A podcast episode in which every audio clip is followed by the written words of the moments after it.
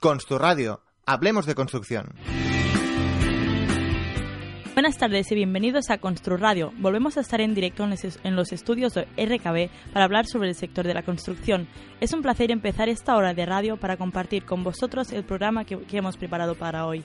Empecemos pues un nuevo Constru Radio. Hablemos de construcción. El 8 de febrero hablamos en Radio sobre nuevos materiales que se están aplicando en nuestro sector. Entonces, uno de estos materiales ya destacó respecto al resto. Resaltaban no solo por sus sorprendentes propiedades, sino también por sus diversas aplicaciones y sobre todo por poder producirse industrialmente. Estamos hablando del grafeno. en la tertulia veremos cuáles son sus características y aplicaciones más destacadas. Todos estos contenidos no serían posibles sin el grupo humano que hace posible la emisión del programa. El equipo de Constru Radio está formado por Xavi Viñas como redactor y guionista, Eva Jiménez como productora y community manager y José Luis Sola como director. También contamos con, José Luis Agudo en el control técnico y una servidora, Ana Solá, como colaboradora. Desde Constru Radio queremos que los oyentes participéis en el programa a través de las redes sociales. Os la recordamos a continuación. Tenemos el usuario de Twitter constru barra baja radio y el hashtag constru radio y el Gmail hablemos de construcción arroba. Así pues, con todo listo, empezamos una nueva edición de Constru Radio con el repaso de la actualidad del sector de la construcción. Constru Radio, todos los lunes de 5 a 6 en Radio Canal Barcelona.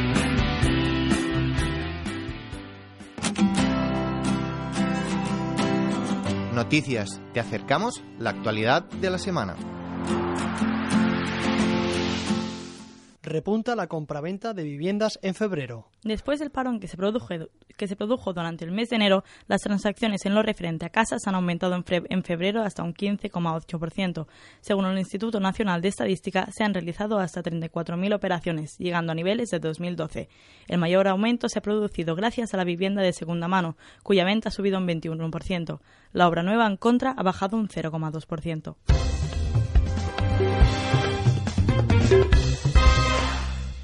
Rafael Moneo ha ganado el Premio Nacional de Arquitectura. El arquitecto navarriense ha conseguido este galardón dotado con un premio de 60.000 euros, gracias a la calidad de su obra y a su labor en el pensamiento y conocimiento universitario mundial.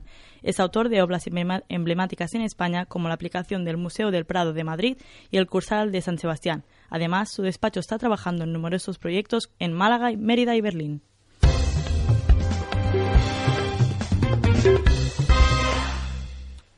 Contar Granada cierra la edición de 2016 con buenos pronósticos. La Convención Técnica y, Tecnológica de la Arquitectura Técnica de Granada anunció en la ceremonia de cierre la reactivación de la edificación española con un aumento de hasta el 28% en referencia a las licencias de nueva construcción concedidas en 2015.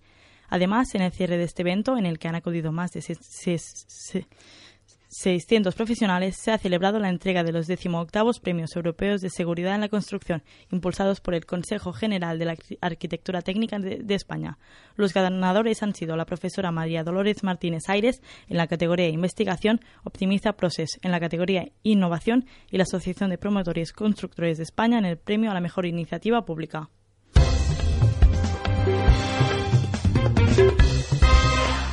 Radio. Hablemos de construcción.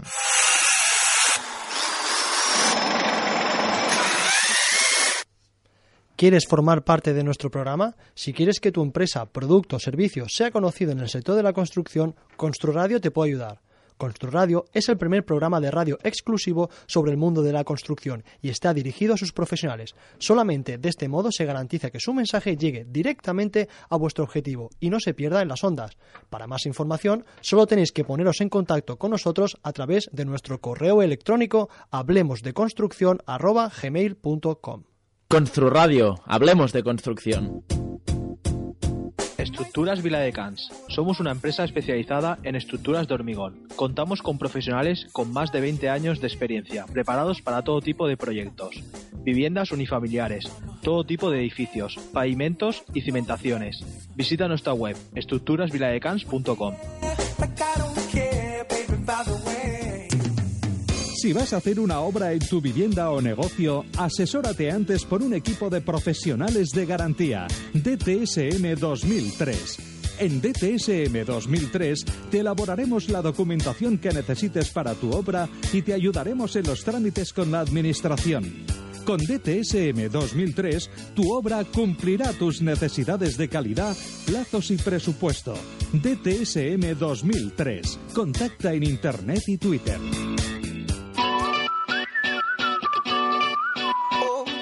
informáticaocasión.eu. Es tu tienda online de material informático. Los mejores precios del mercado. Portátiles, tablets, monitores, impresoras, ordenadores de sobremesa, equipos completos. Y recuerda, informáticaocasión.eu. Tu tienda online de material informático. Consturradio, todos los lunes de 5 a 6 en Radio Canal Barcelona. House Habitat, empresa especializada en la construcción de viviendas pasivas, ecológicas y sostenibles y distribuidor oficial de Cusamo en Cataluña, patrocina esta sección. La ronda.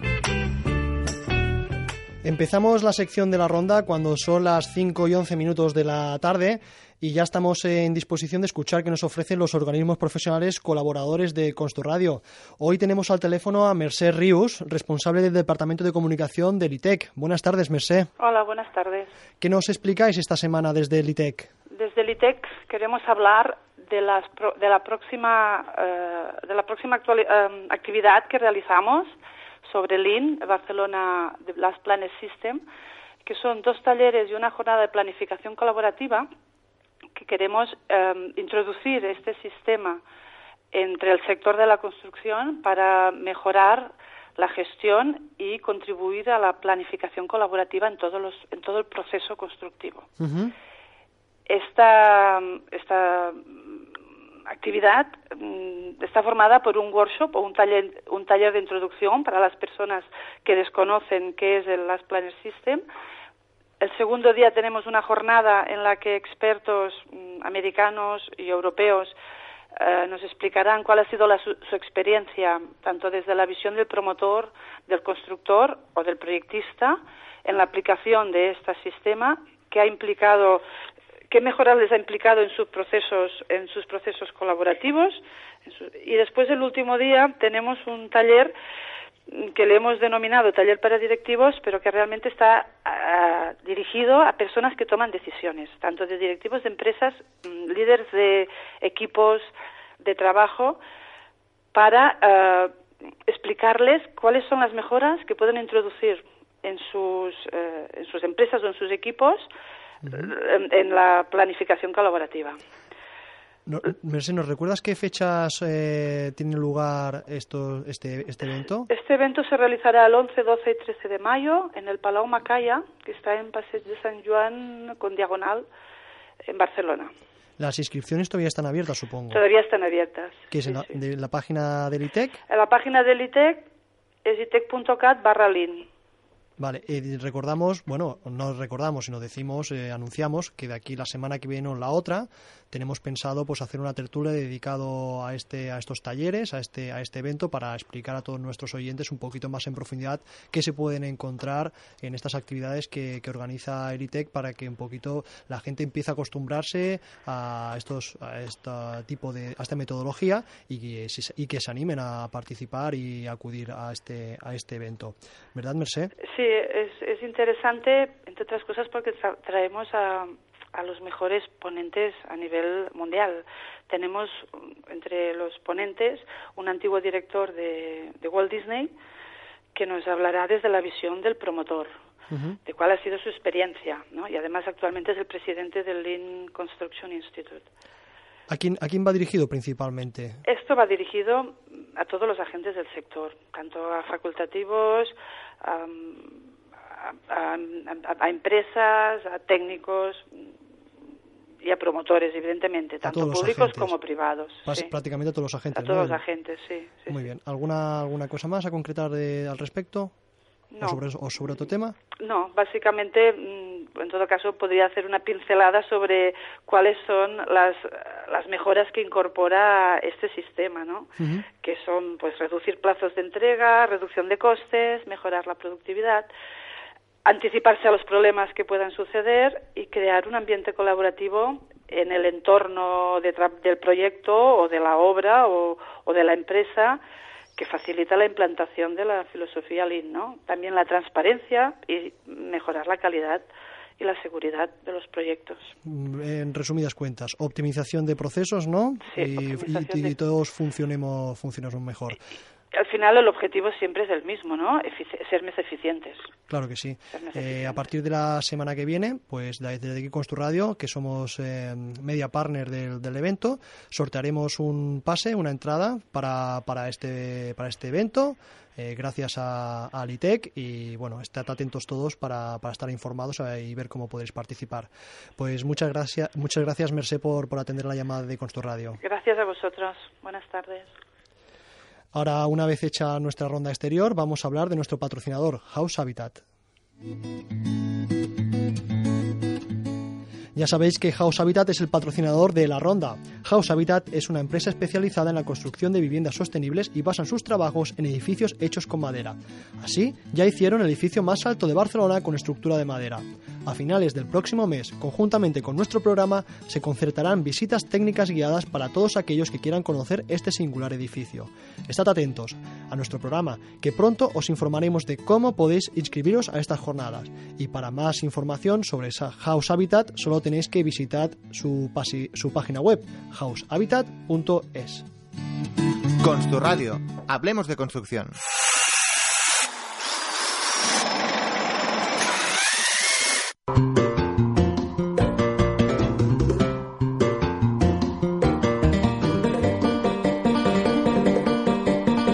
Construnet, construyendo por la red. Como cada semana en nuestro programa contactamos con nuestro experto en 2.0, Valencia, Enrique Alario. Buenas tardes. Hola, ¿qué tal? Muy buenas tardes a todos. ¿Qué vamos a hablar esta semana? Bueno, pues si te parece, esta semana me gustaría volver al tema de los blogs, ya que lo tratamos hace algunos programas y espero que algunos compañeros pues se hayan animado a crear a crear los suyos, sus propios blogs, y para ellos y para los que ya lo tienen pero no acaban de sacarle partido, pues me gustaría compartir hoy seis puntos a tener en cuenta para que un blog funcione. Pues fantástico. Venga, Enrique, vamos allá. Bien, pues nada, pues eh, por comenzar con el primero, el punto número uno sería la constancia. Eh, es importante no desfallecer, tener contenido de manera regular. Para ello, pues nada, es importante saber de qué se va a hablar y tener una lista con los temas que queremos eh, comentar pues ya preparada, de manera que a la hora de ponerse a escribir solo haya que escoger el que toque en ese momento, sin tener que perder tiempo en buscar temas sobre el que vayamos a escribir. El segundo punto que quería comentar sería la periodicidad. Eh, es un punto que va muy relacionado con el tema anterior, que, además eh, de ser constante en la publicación de contenidos, pues es importante mantener esa periodicidad que comento. Si decidimos que es semanal, pues semanal, o quincenal, o diaria, lo que sea, lo que escojamos, pero es importante cumplirla. Eh, para poder cumplir la periodicidad, pues habría que saber del tiempo que disponemos para escribir porque es bueno es muchísimo mejor el poner una periodicidad larga pero que sea viable a, ponerse una, a escribir un post cada día y no poder mantenerlo más allá de una semana, ¿no? Pues claro, a ver, esto eh, tiene que ver mucho seguramente con después la fidelidad, ¿no? De fidelizar, digamos, a tus a tus seguidores y todo esto al final se, se traduce en quien escribe el, blog en, compromiso, que es muy importante para tener en cuenta en el proyecto de un blog. ¿Qué, qué, puntos más nos destacarías? Bien, pues mira, el siguiente punto, el número tres, sería el tener una estrategia alineada con lo que se quiere vender, con el servicio que queremos ofrecer, ¿vale? Porque blog tiene por objetivo conseguir clientes, es importante que escribas para ellos, para, para, para ese cliente, ¿no? Tienes que saber perfectamente quién es tu cliente, qué necesidades tiene, cómo es, qué le gusta, cómo tienes que dirigirte a él, ¿no? Estas y, otras muchísimas preguntas son las que deberías hacerte para, para conocerlo, de manera que puedas trazar una estrategia de contenidos que alinee el servicio que tú quieres vender con el problema que resuelves a ese cliente en concreto. Así, de esa manera, eh, cuando el cliente busque la solución a su problema, tú estarás ahí para poder solucionarlo. El siguiente punto, que sería el punto número cuatro, es eh, tener un lenguaje llano, un lenguaje no técnico. Eso también está relacionado con el anterior. Eh, el cliente tiene que entender lo que tú estás explicando. Así que no hay que empeñarse en dárselas de técnico, hay que hablar eh, según el nivel del cliente para que éste nos entienda, que, le resulte cercano, ya que si no, de lo contrario, pues oye, se buscará otro que le dé más confianza, que lo entienda mejor, ¿no? Yo muchas veces eh, digo, por simplificar, que, cualquier tema que tú quieras explicar, te tienes que, preguntar cómo se lo explicarías a tu abuela para que ella entienda de lo que quieres hablar, ¿no? Así que piensa, puedes pensar en esto cuando vayas a redactar cualquier artículo eh, dirigido a un cliente. Sí, pero Enrique, eh, esto también dependerá del objetivo de nuestro blog, ¿no? O sea, eh, igual sí me interesa dirigirme a un público especializado y no, y no tan general. Sí, hombre, claro, por supuesto, evidentemente. Por eso te comentaba antes que es muy importante el conocer el público al que te diriges, de manera que así podrás adaptar tu lenguaje a la forma que ellos van a percibir tu, servicio, ¿no? a su nivel técnico, digamos. Eh, perfecto, entendido, Enrique. Vamos a por el quinto punto. Vale, pues mira, el quinto punto sería cuidar el SEO para llegar a los que quieren solucionar problemas. Eh, al final, todo este contenido que estamos generando de manera periódica, con constancia y todo esto, pues todo esto se tiene que encontrar. Y para que se encuentre, tiene que estar arriba en los buscadores, sobre todo en Google, que es el buscador, como sabemos, más empleado con diferencia por los usuarios españoles. Eh, para que tu contenido esté arriba en las búsquedas, eh, pues hay que cuidar el SEO, ¿no? el Search Engine Optimization. Eh, para ello tenemos que escoger cuidadosamente las palabras por las que queremos que nos encuentren y trabajar sobre ellas para que Google acabe dándose cuenta de que nuestro contenido es relevante para solucionar esas palabras clave que nos hemos puesto como objetivos. Bueno, ya hicimos algún programa también sobre técnicas muy básicas de SEO, al menos para que la gente conozca y sepa unos pequeños truquillos. Les recomendamos que, pues, que repasen el Construnet de, anteriores eh, que participaciones de, Enrique Lario. Pero Enrique, al final siempre acabamos dependiendo, mm, veo que al final ah, de aparecer en los, buscadores. Sí. Sí, la verdad es que sí, dependemos mucho de ellos y, aunque ya hablamos en, en, un programa anterior sobre SEO, yo creo que puede ser bueno el darle otra pasadita y hacer algunos otros tips que si te parece lo haremos en algún programa posterior. Pero de momento, si quieres, vamos al último punto que tenemos previsto. Venga, vamos al último. Venga, el último punto sería el punto número 6, que sería la llamada, la llamada a la acción.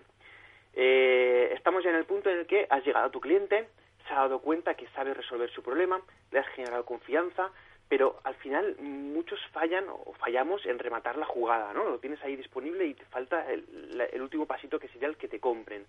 Em, al final lo que se trata es decirle al cliente lo que quieres que haga, una llamada a la acción, lo que en marketing se llama el call to action, ¿no? Eh, el, decirle en ese momento en el que ya lo tienes eh, a punto de caramelo, haz esto. Eh, contacta, aquí, contacta aquí, rellena este formulario, llama ahora, pide presupuesto aquí.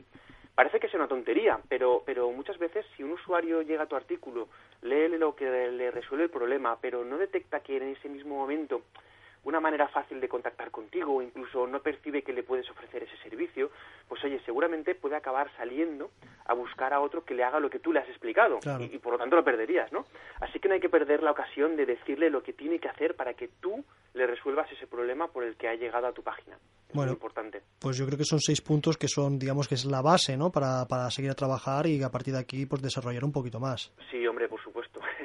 Esto tiene muchísimo trabajo, evidentemente. Hay muchísimas otras cosas que se deben hacer para que, un blog profesional acabe convirtiendo visitas en clientes, que es el objetivo que deberíamos buscar. Pero que creo que estas, por lo menos que he contado, pues oye, son un, buen comienzo. De todas maneras, si, alguno, eh, si algún oyente quiere compartir lo que a él le ha funcionado, pues hoy estaremos encantados, por supuestísimo, de recibir opiniones y, de poder compartirlas en algún otro programa que complemente a este, pero bueno, un poquito más adelante. De todas maneras, hay que destacar que esto mm, no se trata de tener resultados rápidos, ¿no? ¿no? No se pueden tener resultados rápidos con una estrategia de generación de contenido, es cuestión de un trabajo constante, como decía en el primer punto, requiere muchísima paciencia para que estos resultados al final lleguen, pero te aseguro por mi propia experiencia que al final llegan. De todas maneras, otro día, si te parece, pues puedo explicar cómo le podemos dar un pequeño empujoncito, una patada en el culo a esta estrategia con un poquito de inversión en posicionamiento o en publicidad segmentada, que es muy barato y muy, muy fácil de hacer. Pues claro que sí, cogemos el, recogemos el guante de Enrique Alario para seguir hablando sobre estos temas y solo nos queda pues dar las gracias a Enrique por acercar una semana más esta clase de herramientas, estos truquitos, este posicionamiento que a todos nos ayuda en el sector de la construcción, que estamos un poquito atrás en estos temas y hay que, como acabas de decir, darnos un pequeño empujón. Y a nuestros oyentes, ya sabéis, para más información sobre Enrique Alario o si necesitáis un técnico de la zona de Valencia, podéis visitar su página web enricalario.com. Muchas gracias Enrique y hasta la semana que viene. Gracias a vosotros, hasta la próxima semana. Radio, hablemos de construcción.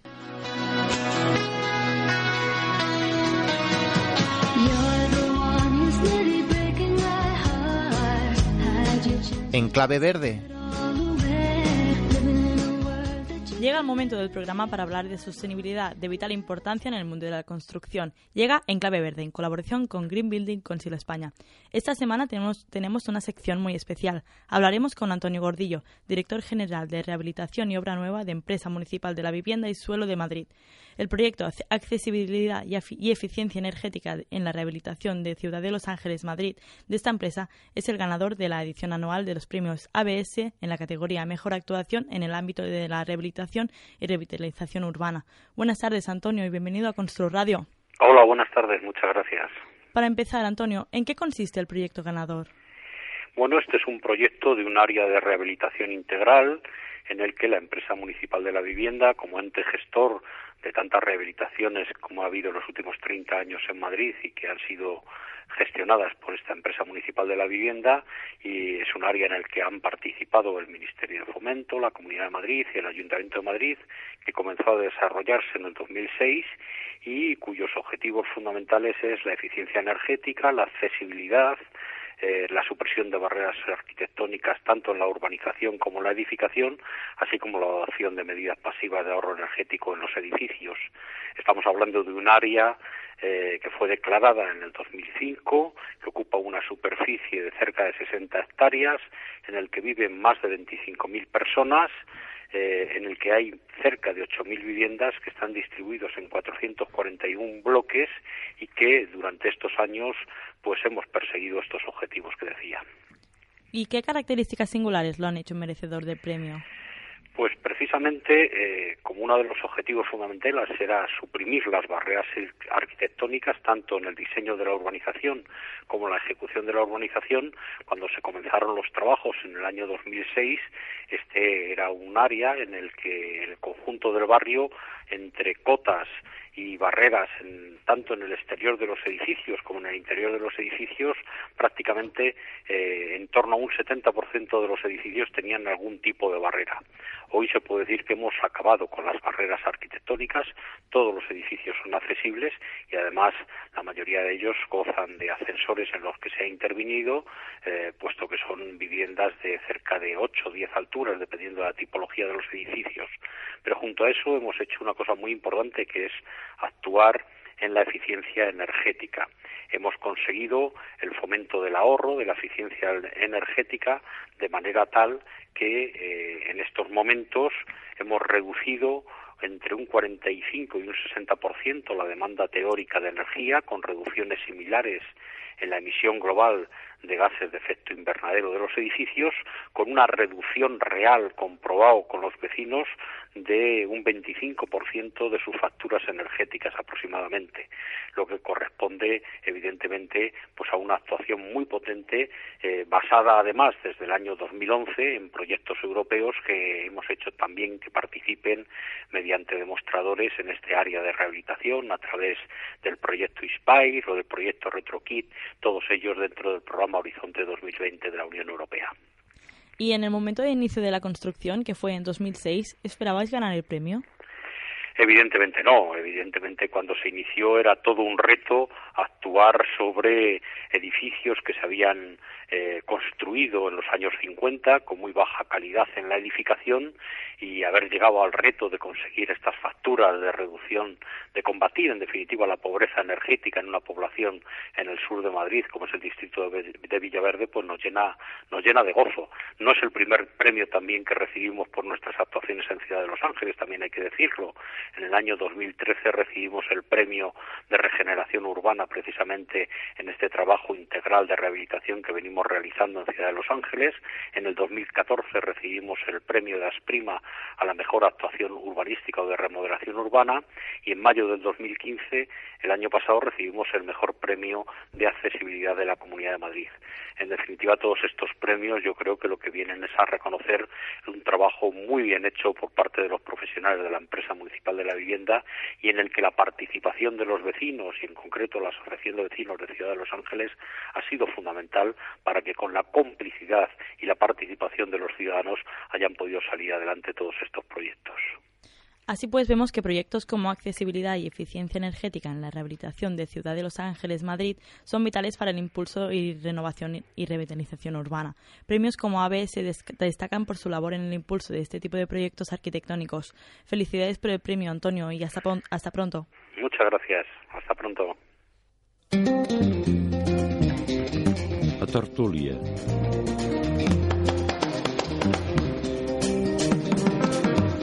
Pues son las cinco y media en punto de la tarde. Vamos con el horario clavado. Tendremos un pelín menos de media horita de, tertulia porque recordamos acabamos un poquito antes de, las seis de la tarde por temas de organización de aquí de la radio. Y bueno, antes queremos eh, recordar a nuestros oyentes pues la, manera que tienen de comunicarse con nosotros y ser partícipes del programa, ya bien sea en directo o a lo largo de la semana, eh, cuando podéis escuchar en el podcast que colgamos eh, puntualmente en nuestra página web construradio.com. Pues podéis participar a través del Twitter, la cuenta Twitter que es arroba constru barra baja radio o podéis utilizar también el hashtag construradio, todo junto en esta ocasión. Pues también tenéis a vuestra disposición eh, nuestra dirección de correo electrónico que es eh, arroba. El pasado 8 de febrero ya hablamos en Construradio sobre nuevos materiales que, este, que, se están aplicando en nuestro sector. Ya entonces, pues ya eh, hablamos de varios materiales, pero hubo uno que a todos llamó la atención y todos destacábamos. Era un, material, vamos a decirle material, digamos, que, ganaba a los demás por su versatilidad y por su presumible impacto que tendrá en nuestro, en nuestro sector a, a corto plazo. Estamos hablando, como hemos dicho ya en la introducción del programa, del grafeno. Para hablar del grafeno y la tertulia repetirá uno de los invitados de aquel programa. Tenemos hoy de nuevo en Radio a Jordi Díaz, responsable de la Unidad de Técnicas Nanométricas de los Centros Científicos y Tecnológicos de la, de la Universidad de Barcelona y coordinador de Nanodivulga de la, de la Universidad de Barcelona también, con este título tan largo. Buenas tardes, Jordi, de nuevo a Radio. Buenas tardes, un placer estar aquí de nuevo. ¿Qué es Nanodivulga V? Eh, Nanodivulga es una unidad que hemos creado en la Universidad de Barcelona para acercar a la sociedad eh, todos los temas relacionados con nanotecnología. Bueno, información supongo en la web de la V o tenéis web propia. sí, en Nanodivulga V, si, si, se pone en Google ya sale y allí salen los contactos y, y luego pues a partir de ahí pues contactar directamente con nosotros al, a nuestro correo jdiaz.ccit.v.edu y, cualquiera que quiera aprender un poquito más de este interesante mundo y fantástico de la nanotecnología, pues puede hablar con nosotros. Perfecto. Además tenemos con nosotros aquí también en los estudios de Radio Canal Barcelona a Luis Gil, doctor ingeniero civil, profesor de la UPC y director del grupo de investigación Little de la UPC. Buenas tardes, Luis, y bienvenido a Costo Radio. Muy buenas tardes, gracias por la invitación, un placer estar aquí.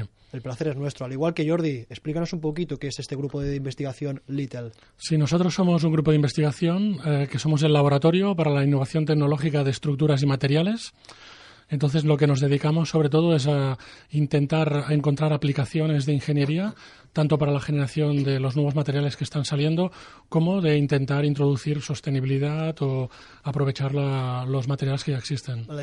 Bueno, puramente investigación universitaria, ¿no? Esta mm. vertiente. Efectivamente, nosotros somos universidad y por lo tanto la investigación obviamente es una de nuestras ah, patas importantes.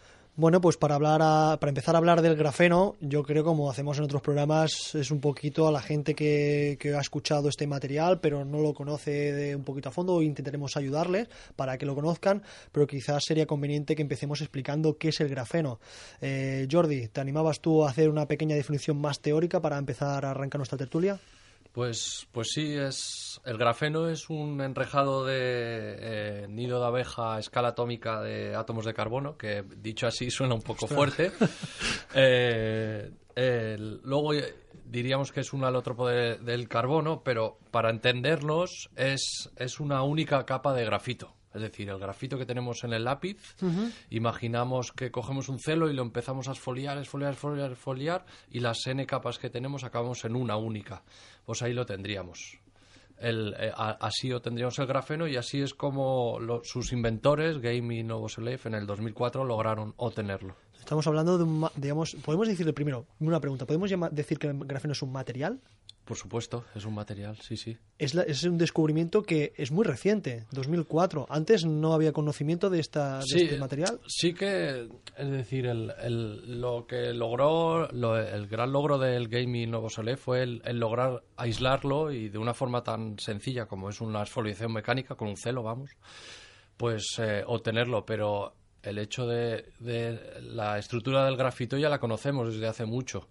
Pues la estructura del grafito se compone de capas bidimensionales, es decir, una única capa es el grafeno, por lo tanto sí que se conocía.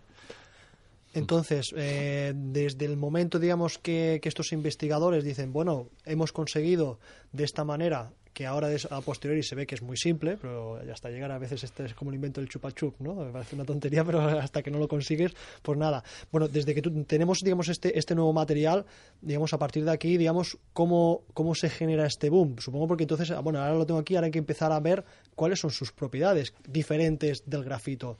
Luis, ¿qué propiedades, digamos, son los que sorprenden a los investigadores? Sí, mm, bueno, a mí me gustaría empezar diciendo que, de hecho, la idea intelectual del grafeno ya existía antes de que los investigadores estos lo consiguieran fabricar, ¿no? Digamos, su gran logro es el, conseguir separarlo, fabricarlo y, por lo tanto, posteriormente llegar a una producción industrializada, ¿no? Entonces, eh, las propiedades que tiene el material la verdad es que, sinceramente, todavía no sabemos ni incluso qué propiedades tiene, porque tiene un potencial tan enorme que seguro que en los próximos años van a salir múltiples aplicaciones posibles. Por ejemplo, es muy buen conductor. Sabemos que mm, tiene una capacidad de conducción superior a, la de uno tan habitual como es el cobre. Sabemos que no retiene la luz, por lo tanto también tiene unas propiedades ópticas que son muy interesantes. Sabemos que su espaciamiento atómico es suficientemente pequeño como para impedir la entrada de determinados iones y determinados incluso átomos aislados de gases, con lo cual mm, tiene un efecto de impermeabilización absolutamente increíble.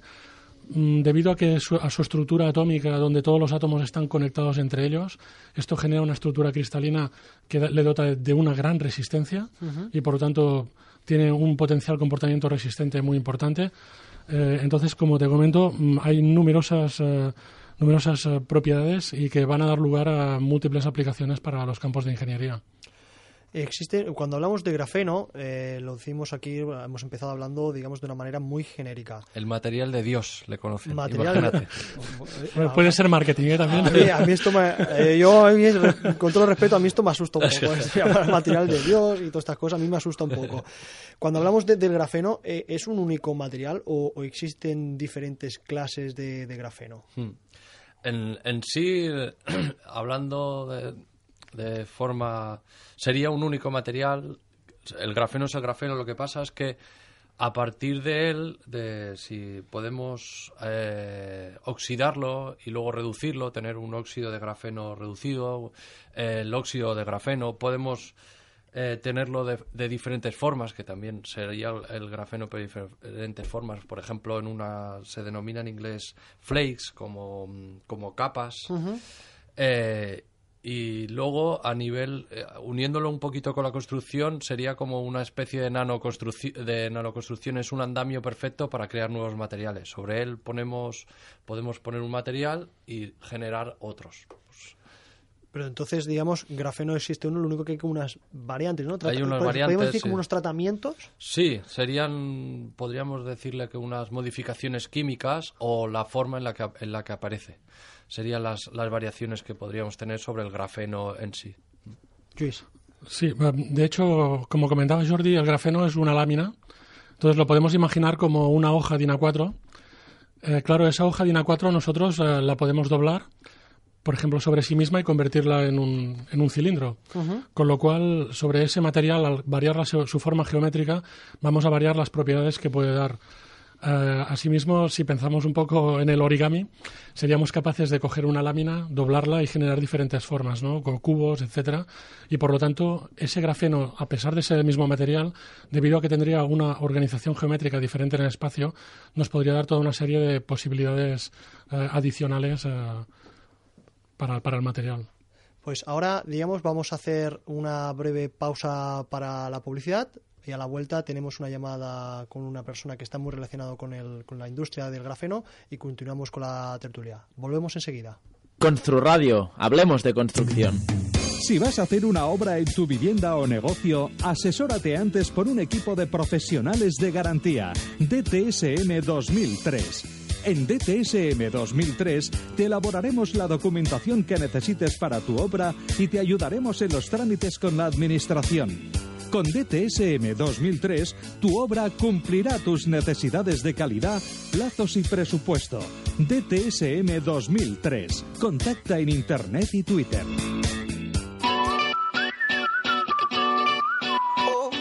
informáticaocasión.eu es tu tienda online de material informático. Los mejores precios del mercado. Portátiles, tablets, monitores, impresoras, ordenadores de sobremesa, equipos completos. Y recuerda, informáticaocasión.eu, tu tienda online de material informático.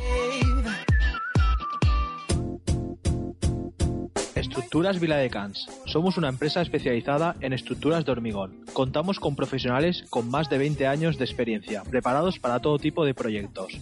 Viviendas unifamiliares, todo tipo de edificios, pavimentos y cimentaciones. Visita nuestra web estructurasviladecans.com.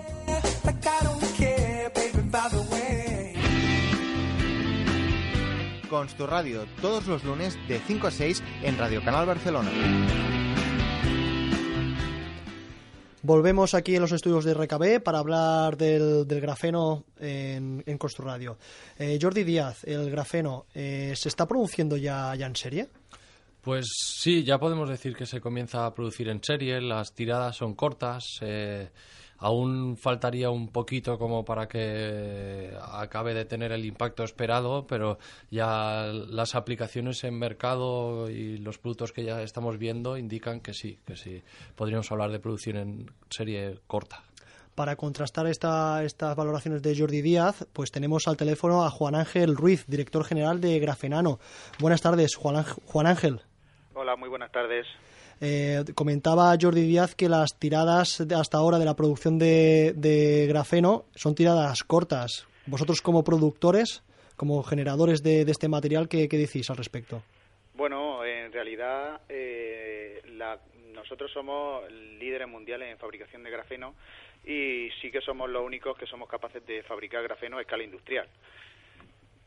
Vale, entonces, bueno, eh, ahora mismo la, la competencia no es capaz de, de- de seguir el ritmo que- de, de producción que tenemos nosotros. Aparte, digamos, del, del buen posicionamiento que tenéis respecto al resto de las empresas, ¿consideráis que las tiradas de producción aún son cortas para lo que para el potencial que puede tener eh, este material? Efectivamente, claro que sí. Eh, nosotros de- en- en- dentro de nuestra empresa decimos que aunque existiesen 10 grafenanos fabricando el mismo el mismo potencial que estamos fabricando nosotros, eh, ninguno daríamos abasto a, a cubrir toda la cuota de mercado. Entonces, supongo que vuestra vuestra previsión de, de crecimiento es debe ser importante, ¿no? Sí, sí, sí. De hecho, ahora mismo nosotros solo, solo fabricamos grafeno para empresas de nuestro sector y de nuestra de, que colaboran co- exclusivamente con nosotros y no vendemos grafeno eh, a, a nadie que no sea de nuestro grupo o de nuestras filiales. Entonces no tenéis clientes externos. Eh, sí que tenemos, pero ya como consumidor final. ¿Y quién, quién son vuestros estos estos principales clientes vuestros a quien vosotros vendéis el, el grafeno? ¿Quiénes son? Pues mira, eh, el grafeno lo vendremos en, en nuestras filiales eh, y esas filiales procesan, eh, como puede ser aditivos para hormigón, otra filial nuestra hace pinturas, como es eh, otra Soligrafen, que hace un producto para el baño y la cocina ecológicos, con sin ningún tipo de resina. Eh, estamos con proyectos de carretera, microcementos, nanomorteros de conductivos que se están poniendo en Dubái y, muchos de nuestros productos se están vendiendo a través de nuestros canales que estamos trabajando en 64 países. Entonces, bueno, ya has comentado un poquito la- las principales utilidades, al menos que vuestro grupo está dando al, al grafeno. ¿Existe alguna aplicación más que vosotros de momento no tratéis? Pues sí que existen muchísimas, lo que pasa es que el campo es tan amplio que no podemos abarcarlo todo y vamos pues poquito a poquito y, y abarcando los, los proyectos que, que nos van saliendo o que, o que más, más avanzados tenemos. Eh, ya de cara, digamos, al sector, al sector general de la, de la construcción, eh, ¿cuáles crees que serán los cambios más significativos que supondrá la incorporación del grafeno en el sector de la construcción? Pues un impacto medioambiental muy elevado, dado que nuestros nuestros productos eh, aportan eh, grandes mejoras en el comportamiento, por ejemplo, en los hormigones, en el comportamiento mecánico, Ujú. tanto a compresión, flexión y tracción. eh, que hace que podamos disminuir la necesidad de materiales, disminuir la necesidad de cemento o, como puede ser la necesidad de, acero. Eh, todo esto beneficiado siempre de una mejora eh, tanto a la, a la protección contra, contra el ataque de los cloruros, de los sulfatos o de la carbonatación.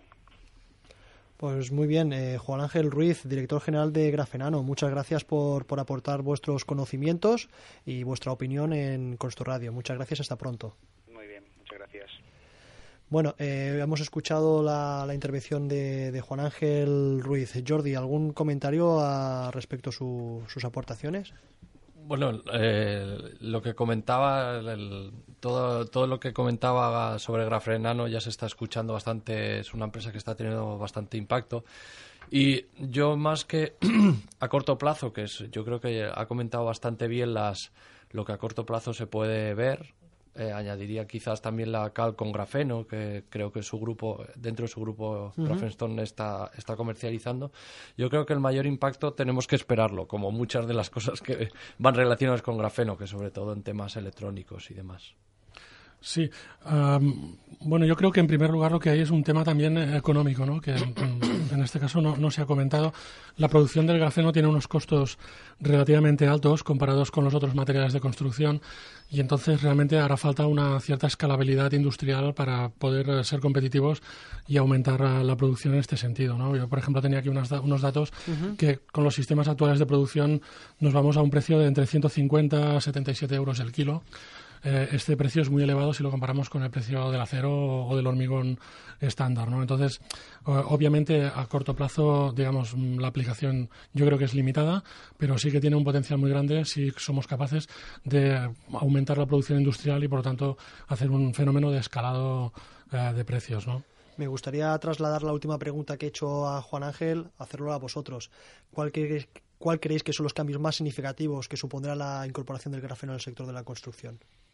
Eh, en primer lugar, cuando las normativas medioambientales se hagan un poquito más duras, que yo creo que a corto plazo se harán, sobre todo temas de contaminaciones en, en ciudades, eh, eso hará que quizás este coste en proporción baje y, empecemos a ver que a lo mejor tenemos un futuro sustituto del... es un poco... Eh, ¿Ciencia, ficción? ciencia ficción o quizás no, porque es del, del acero. Y luego yo creo que el, mayor impacto creo que va a ser a nivel de, cuando hablamos de construcción tenemos la construcción fuera el edificio y tenemos la construcción dentro. Eh, por ejemplo las luces las ventanas ahí creo que vamos a tener un mayor impacto porque si estimamos que en una habitación común quizás esta no es un buen ejemplo porque tenemos mucha cosa técnica en una habitación común el 5% de los de lo que tenemos eh, eh, tiene que ver con la electrónica gracias al grafeno, eh, seguramente este 5% a lo mejor aumente por 10 y tengamos, podamos tener ventanas que absorba, eh, que capten energía y la retengan y puedan ser utilizados en otras partes. El tema de OLEDs se variará, el tema de optoelectrónica. Tendremos muchos más parte eh, gadgets. No sé si eso hará que nuestra vida social ya definitivamente desaparezca, pero eso puede ser un gran un gran avance. Eh, bueno, mm, mm, yo no soy tan optimista como Jordi en el sentido de sustituir el acero. Lo veo en estos momentos absolutamente imposible eh, por varios motivos. El primero es, es verdad que el grafeno tiene una resistencia muy alta, pero debido a que es una estructura cristalina, mm, su mecanismo de rotura es absolutamente frágil. Eso quiere decir que no nos va a avisar. No, cuando llegue al límite va a romper y ya está. Afortunadamente el acero no tiene esto, sino que es dúctil y entonces antes de romper nos avisa con una gran deformación. ¿Se está investigando ya en, este campo de, digamos, de aplicación del grafeno, un sustitutivo del acero similar en estructura? Sí, eh, quizás eh, no, no era una buena definición. Más bien será, eh, hará que a mi, bajo mi punto de vista, baje el consumo de acero. Es decir, para sustituirlo no. no completamente, sino un complemento. Claro, tenemos que sustituir con una estructura atómica una, una estructura macro es casi inviable. Pero como para cargar el acero y mejorar sus propiedades, quizás sí. Eh, a corto plazo, quizás no. Lo que pasa es que si pensamos que el, eh, con la investigación europea, con el Horizon 2020, ha habido un flagship que ha invertido mil millones de euros. De esos proyectos seguro que se generan cosas. Así que la década del, del 20 será, nos, quizás lo tendremos allí. Hemos pasado muy por encima, pero a mí me gustaría un poquito abundar un poquito más en, las aplicaciones. Estamos viendo, digamos, que la aplicación en, estructuras quizás vaya más a medio o largo plazo, pero quizás sí que haya otro tipo de aplicaciones más en el día a día. Comentabas que había cales, que había morteros. ¿Esto estará, está más cerca de, digamos, de, entrar en el, mercado, este tipo de productos? Sí, bueno, de, hecho, digamos, la aplicación de grafeno sería sobre todo eh, mezclarlo con otro material en este sentido. Como si fuese un aditivo. Exactamente. Es la, idea es de generar un material compuesto, un composite, que estaría formado por un, un, material matriz que podría ser, como tú comentabas, el yeso, el mortero, etcétera, y luego incorporar el grafeno en forma de nanofibras o en forma de nanotubos o en forma de nanocubos, de manera que da propiedades adicionales de resistencia ah, para mejorar el material. Si lo consideramos como un, como un aditivo, eh, ya suenan voces de que se está mirando de, bueno, voces no, ya es una realidad, no son voces, de que se está cambiando, se está revisando la normativa LHE, que es la normativa estructural del hormigón, que se está revisando para crear una nueva, una nueva normativa.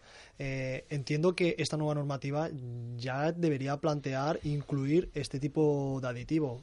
¿Qué opináis o si sabéis algo al respecto? Sí, bueno, antes comentábamos con Jordi que precisamente uno de los problemas que tenemos en el sector eh, es el tema de las normativas. Y lo digo como problema en el sentido de que muchas veces es una barrera para la innovación tecnológica dado que si quieres introducir un nuevo material que no está contemplado en la normativa, pues van a tener muchos problemas, no solo por parte del promotor, sino por parte de dirección de obra o la administración correspondiente. Entonces, en este sentido, realmente las normativas, a pesar de que son fundamentales y aseguran la calidad de la ejecución de las obras y la calidad que la gente merece, al mismo tiempo, por desgracia, juegan un, papel de freno. ¿no? Eh, es muy importante en este sentido que los comités de las normas pues estén al día y, hagan esfuerzos para mantener eh, actualizados eh, el tema de, de las normativas, por supuesto. por ahora parece que es inocuo y no tóxico, pero de todos modos, para ya si tenemos un problema o, se tiene en el mundo de la construcción con las normativas, en el mundo de todo lo relacionado con nanotecnología ahora mismo es, es, es un gran problema porque, primero de todo, a 2016 todavía no tenemos una definición de lo que es un nanomaterial. Mm. Que, que, hace ya muchos años que se conoce y no hay ninguna reglamentación para ni para el registro ni para el trabajo con nanomateriales ni con el grafeno por lo tanto aún aún queda queda mucho recorrido los estudios toxicológicos no han indicado, parece, mm, que, pueda ser problemático, pero todavía tenemos que esperar. Entonces no podríamos, digamos, estamos yendo demasiado rápido y nos estamos avanzando a lo que parece que sea algo seguro. Igual que necesitamos más, más experimentación. ¿En otros países está más avanzado que nosotros o, vamos todos más un poquito a la par? Primero, eh, en otros países está más avanzado que nosotros porque básicamente, en, como en Europa, hasta que no sale la reglamentación, no se aplica en un país, pues nosotros que somos latinos y cómodos esperamos. Eh, hay otros países, en Francia, en Dinamarca, en Bélgica, donde ya ellos ya están haciendo cosas, pero siempre lo marcará la Unión Europea y los americanos, por supuesto. Eh, lo que, bueno, básicamente eso. Lo que hay que decir que esto que comentabas de que vamos muy rápido y demás, salen cada año miles de productos químicos pero miles, y, entran en el mercado y no sabemos sus posibles o potenciales consecuencias, y hay algunos que ya eh, están teniendo y los seguimos utilizando. Por lo tanto, es muy difícil parar, para poner diques al mar. ¿no? Pero eso no debería ser motivo, y si, digamos, como ya hay muchos y alguno puede ser peligroso, pues oye, pues venga, grafeno también. No, no, en, en, ese sentido, el, lo que sí que está haciendo grafeno, la nanotecnología, es por primera vez, casi, casi, casi a la par, porque ir a la par es casi imposible, se están haciendo mucho, eh, se ha creado, por ejemplo, los europeos o los americanos, que han creado un clúster europeo para eh, estudiar todos los temas relacionados con que eso que es por ahí de ahí venían no en plan dejemos eh, que entre todo no no sino que eh, productos químicos van entrando pero la nanotecnología a la vez que más o menos investiga va estudiando haciendo estudios toxicológicos que eso al menos está bien. Luego cómo se utilice yo creo que lo va a marcar un poco como todo no los intereses de de, de los países, de las empresas de, y demás. Entonces, eh, digamos, eh, los comentarios que hemos hecho hasta ahora, que parecía que era ayuda al medio ambiente y esto, pues aunque sea para, para reducir eh, otros materiales, sí, pero propiamente el grafeno podría tener algún problema de, de contaminación, de, de relacionado digamos, con su reciclaje. Claro, es que bueno, estamos hablando de algo muy prematuro, ¿no? Porque todavía no, no tenemos, digamos, el producto final en mercado puesto, etcétera, ¿no? Eh, en principio, eh, el grafeno, al ser carbono, pues mm, mm, digamos, no es un material peligroso para lo que sería la biología, ¿no? Al contrario, es un material biológicamente muy compatible y de hecho algunas de las aplicaciones en las cuales está pensando es todo el tema de medicina, ¿no? De, incluso de crear como una especie de pieles artificiales con grafeno, etcétera, que se implantarán, ¿no? Por lo, por lo tanto, digamos, es un material biocompatible, no, no es un material que odia la biología. De hecho, nosotros estamos hechos básicamente de carbono en, en un gran porcentaje. Por lo, por lo tanto, en este sentido, yo, yo no sería alarmista, ¿no? Y luego, como se comentaba en la tertulia, por supuesto, los organismos europeos, si algo tienen de bueno, también es que son muy exigentes y antes de que un material entre, mm, ha- hacen muchos estudios y, y estudios relativos a la salud, ¿no? Por lo tanto, en este sentido, yo estaría, me siento muy seguro. Si eh, ya comentabais al principio la gran cantidad de virtudes que tiene este material, la aplica eh, cantidad de posibles aplicaciones eh, que tiene, ¿por qué no ya digamos se está ya más implantado? ¿Por qué no ha avanzado aún más? Ya comentabais antes que la normativa puede ser un- una de las justificaciones que pone un poquito de barrera para pararlo todo un poco, pero ¿qué más? Mm, ¿Por, por qué no ya encontramos ya Bueno. más fácilmente? Yo, voy- yo no voy a, a, digamos no voy a decir casas de, de ventas de materiales, pero yo no encuentro mortero con, Bueno, grafeno. yo- Esto no todavía no está. Yo creo que lo primero es, es que tenemos que situarnos en el tema de tiempo. Es, eh, el eh, 2004 hablamos que se esfolia y se obtiene. Estamos hablando de, de- de hace escasos 10 años. Por lo tanto, tenemos primero, una vez los, lo- tenemos los métodos de fabricación, lo fabricamos y empezamos a probarlo en materiales. Pero si te fijas en las noticias de los 2006 y 2005, la, es, es un goteo continuo. Ha salido hace poco una batería que, gracias a su gran capacidad, eh, una batería que, que se puede utilizar en un coche eléctrico cargándose en minutos y con una autonomía mucho mayor, baterías en móviles.